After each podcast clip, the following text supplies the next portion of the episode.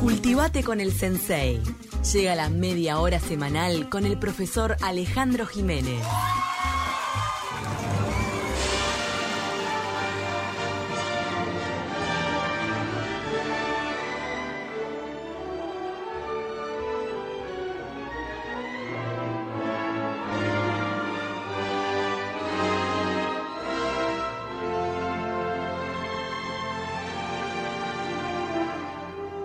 Música de cine para recibirlo a él, al profesor de historia Alejandro Jiménez. Viene a hablar de 125 años de cine en Uruguay. ¿Cómo andan, Camila y tú? ¿Qué, qué pedazo de película lo que el viento se elevó, ¿no? Sí. ¿Esta ¿No? canción es en qué parte? Eh, ¿Vos sabés? Pa, me estás preguntando. Ay, mucho. perdón, te arruiné. No, no, importa. Yo, los docentes, si una cosa hay que tenemos que hacer es cuando no sabemos, no sabemos. están abiertos a No las sabemos. preguntas. No, y además no sabemos. Porque estoy pensando, en realidad, nada, cuando van en una carreta en el Yo creo atardecer. hay, es una banda sonora de Max Steiner, es, es larga, porque además la película dura como, ¿no? Pero se puede ver, yo digo, no sé si está entera en, en YouTube o en algún Yo lugar. la se vi en pedacitos. Yo, Sí, yo la vi no la más de una vez. Es flor de película del año 39, fíjense, plena guerra mundial, cuando empezaba la Segunda Guerra Mundial. Un poco para ambientar, porque ¿cuánta gente habrá visto este, esta película en algún cine en Montevideo? Me decía que llegaron muchos mensajes. Ahora entré a la radio ya. Alguien que no voy a identificar me dice, ay, se me cayó la cédula con lo que estás diciendo, me acordaba de cuando Sí. iba al cine de barrio, ¿no? Mira, nos mandan Este- un mensaje de cine de barrio, nos mandó Sí. Noel. En Malvin estaba el cine, en Maracaná, Sí. en Hipólito Yrigoyen y La Rambla. Sí, sí. Hipólito Yrigoyen Sí. es ahí cerca de, de- Hay un disco. Hay un devoto en la esquina, en Hipólito Yrigoyen. Eh, ¿Pero ¿Dónde estaba el cine? Porque ¿Dónde estaba? es El cine estaba ancha. en Hipólito Yrigoyen, entre la Rambla y Almería. Almería. Allí estaba. Ahí donde es el depósito de ese supermercado, ¿no? En donde además, ese tengo un cuento muy muy curioso de ese, de ese cine, lo iba a, hablar, a, decir, ahora lo adelanto. El cine se iba a llamar Texas, pero ganó Uruguay, dijo, vamos a ponerle Maracana. El Ah, cine se qué pasó, lindo. claro, porque se inauguró en 50. Ah, esa es la época del Sí, 50. sí, claro. Mira, un cuento sí. polémico. Dice, los domingos íbamos con las amigas del barrio, a la una de la tarde veíamos cuatro pelis Sí. y nos llenábamos de pulgas. Sí, las matiné, por supuesto. Y Había bueno, pulgas Y ni que hablar de que cuando sonaba una banda de, de esa, precisamente sonora, con el, un- un- un, por ejemplo, un tambor, boom, boom, era con los pies, ¿no? En el piso de madera, pa, pa, Ah, Claro, Había que, claro, era, digo, era la gracia, era esa. Este, de bueno, pilotea. ¿cuándo- ¿cómo empieza esto? Digo, bueno, eh, en Montevideo, eh, ya a mediados del siglo XIX hay algunos eh, intentos de, de pasar, no era cine todavía, era eh, otras cosas, eran, era como esa sucesión de imágenes rápidas que parece que hacen, por ejemplo, que eh, da la sensación de movimiento, ¿no? Y ahí por ahí aparece el kinetoscopio, que era, eh, la- era una invención de Edison, de Tomás Alva Edison, el que inventó la, la lamparita en Estados Unidos en 1893, ¿no? Lo que tenía sí es que no se veía en pantalla, o sea, a- eran una sucesión de imágenes vivas, ¿no? Y este, que hacían toda esa sensación de movimiento. ¿no? Pero el cine en sí, para un poco mm, eh, hacer más corta la introducción, es con los hermanos Lumière en París. ¿no? Eso es en diciembre del 95. Ustedes saben que es de los inventos, además que uno puede decir que llegaron bastante rápido, porque estamos hablando que acá viene en julio del 96. ¿no? O sea, son apenas siete meses más Eh, tarde. En siete meses, pero entonces En- lo inventaron los Lumière, los metieron en el barco y lo Ah, mandaron. Algo así, ¿no? ¿Por qué? Bueno, lo que sí tenían los Lumière era que aparece la pantalla. Porque hasta ese momento se podían ver, o sea, había algunos intentos de hacer imágenes eh, vivas o en movimiento, pero no había pantalla. Ah, Los no lo pro- proyectaban. no lo proyectaban. Inventan una- un, un- un aparato, una cámara que toma, o sea, hace la- lo que es filmar y proyectar. O sea, eh, y ese es un poco el invento. Y por eso el 18 de julio del año 1896 era sábado. Y ese día se inauguró un monumento a Joaquín Suárez en la Plaza de Independencia, que fue el antecesor del de Artigas. ¿no? Estuvo 10 años, del 1896 a 1906, nada más. Y el ¿Quedaron, fotos de ese antiguo monumento? por supuesto, claro, estaba, este, estaba no en el centro de la plaza, sino más bien casi por donde está hoy la vieja presidencia, allí en el, en el lado sur de la plaza.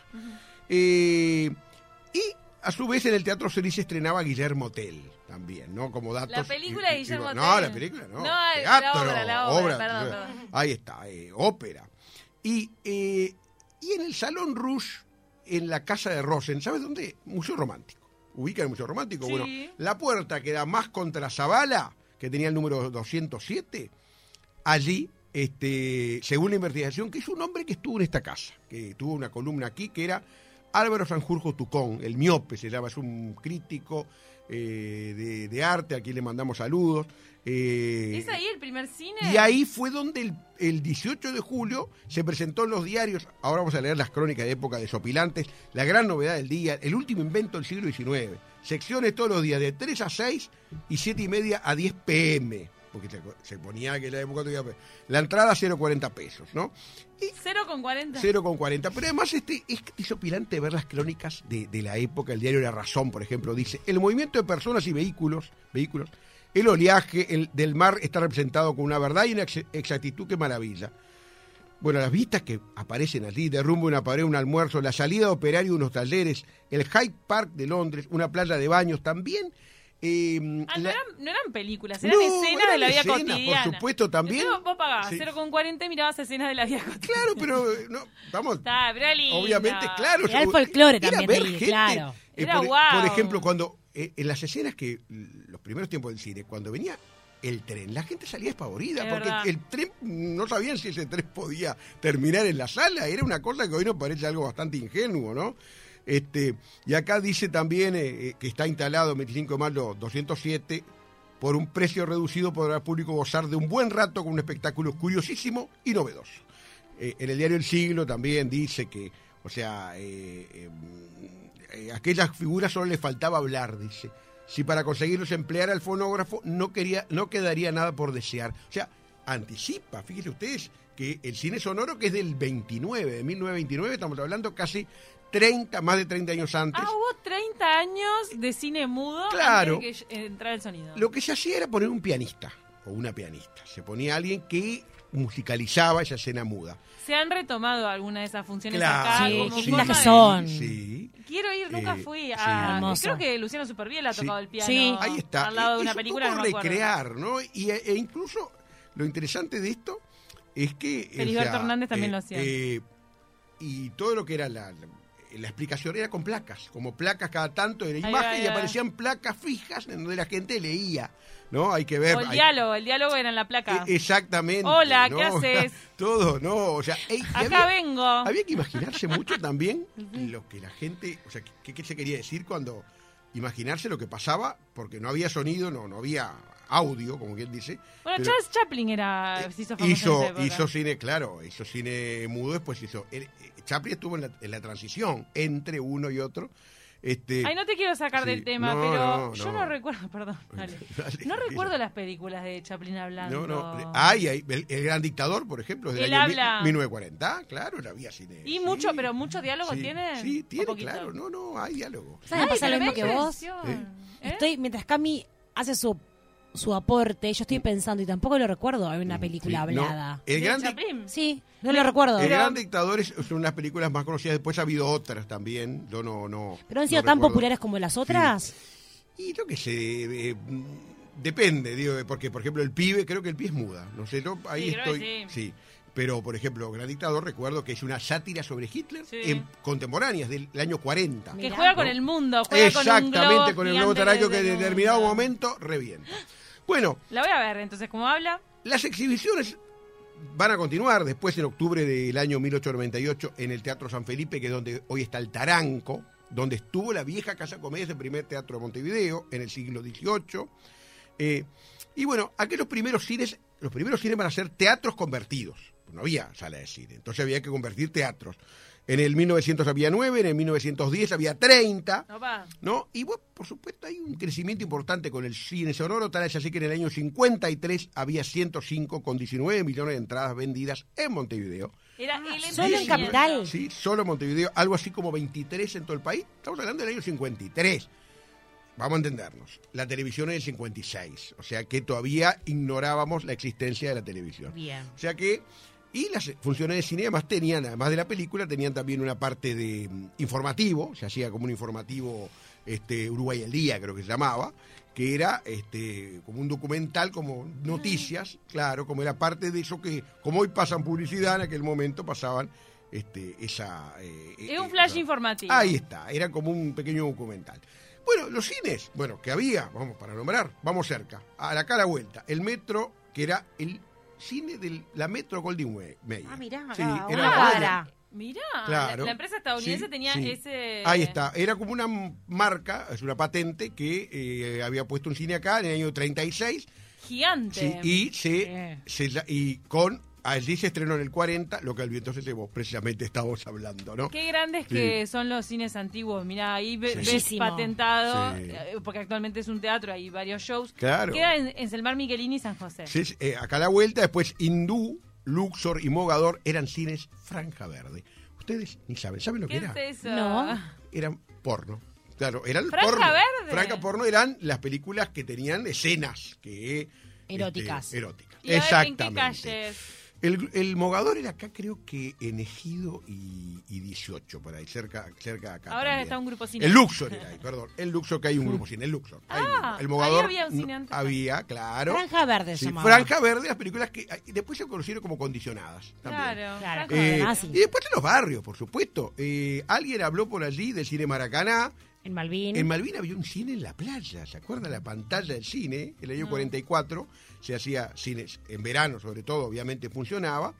Eh, Pero en Ma- otros, en Malvin decís que proyectaban cine en la en la playa había una, una pantalla, ya que estaba la pantalla, yo llegué a verla, llegué a ver ¿En qué año eso, Ale? 44 empezó. Es increíble, porque 1944. ahora uno se, se- le encanta cuando, por ejemplo, ahí me pasa que hay cine Al en Punta del Este. José Ignacio, y uno va como al planazo y esto Algo así, 40. cuando esto de efecto cine, esta gente digo que ha puesto que pone la pantalla, o los que Coral cuando puso mm, la pantalla en el centenario para ver Maracaná, por ejemplo, ¿no? O sea, Sí, claro. esto ya, o sea, no ya está inventado, como quien dice, bueno, cines, la, la compañía Glucksmann, que tenía cine, por ejemplo, el, el Alcázar de Agraciada de Lukasov, es una arquitectura preciosa de tipo árabe, porque además era el contenido y el continente, o sea, preciosa la arquitectura.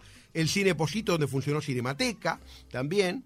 Eh, después también, eh, eh, mm, acá cerca también, el cine, los cines Plaza Central estaban en el año 47 en el terreno del demolido Palacio Golorón, había un, un gran palacio ahí. En el año 47 se demuele para hacer el cine de la compañía central cinematográfica, que era el Plaza y el Central después.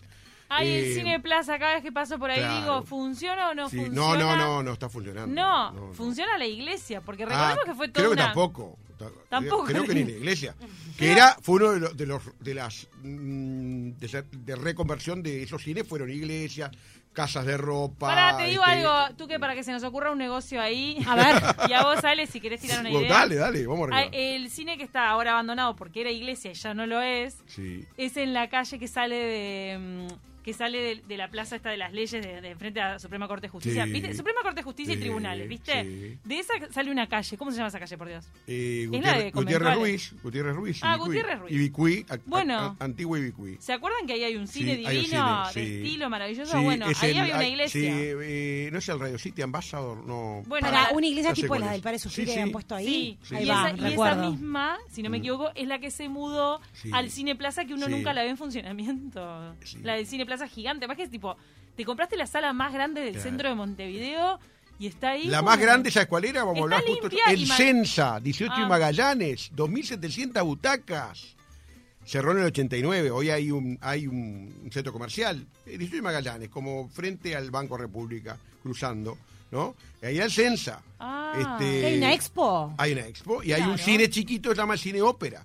Después también Sí, el el Trocadero, que es acá cerca, también, en 18 y Yaguarón. ¿Dónde está Renner? Exactamente, ahí 1200 butacas. Ahí se estrenó El Gran Dictador, ¿no? Lo que estaba- Ahí Y hubo cine. protestas de nazis uruguayos. Ah, el, día que se, el día que se ¿Cuántos Bueno, fueron? Ale, me muero. en el 40, en el 41 cuando se estrenó. Este, ¿Y en reclamo de qué? eh, y de que la película era una ironía o una burla sobre Hitler. ¿Qué película era? ¿no? El Gran Dictador. la El que Gran Todos se, animaban a salir. Y después, se animaban a salir a la calle y decir que eran nazis. Ahí está, plena guerra estamos hablando. Y después, Polémica. obviamente que otras experiencias, sí, en el Cine Club, por ejemplo, el Cine Club de Montevideo, el Universitario, Cinemateca Uruguaya, que es del año 52, con un aditivo muy importante Cinemateca. Tiene archivo, porque sigue existiendo Sí, todavía, un, sí. un li- muy lindo cine hoy en la CAF, ¿no? Sí, hermoso. Y tiene escuela. cine y escuela, o sea, no eh, mm, archivo y Eh, escuela. Calle ¿no? Chucarro. Claro, ahí creo que no, ya, no, ya no está tan ahí. La tiraron abajo. Sí, dice que es el cine más antiguo que queda prácticamente, que quedaba, ahora ya no funciona como cine el depósito. Bueno, en definitiva, en lo que nos queda, vamos a ver un poco qué pasó, o sea, por qué decae el cine. En primer lugar, la aparición de la televisión en diciembre del 56, Canal 10, es el primer canal que aparece, ¿no? Y luego, en esa década del 60, todos los demás, ¿no? Van un poco en, en ese principio de los 60.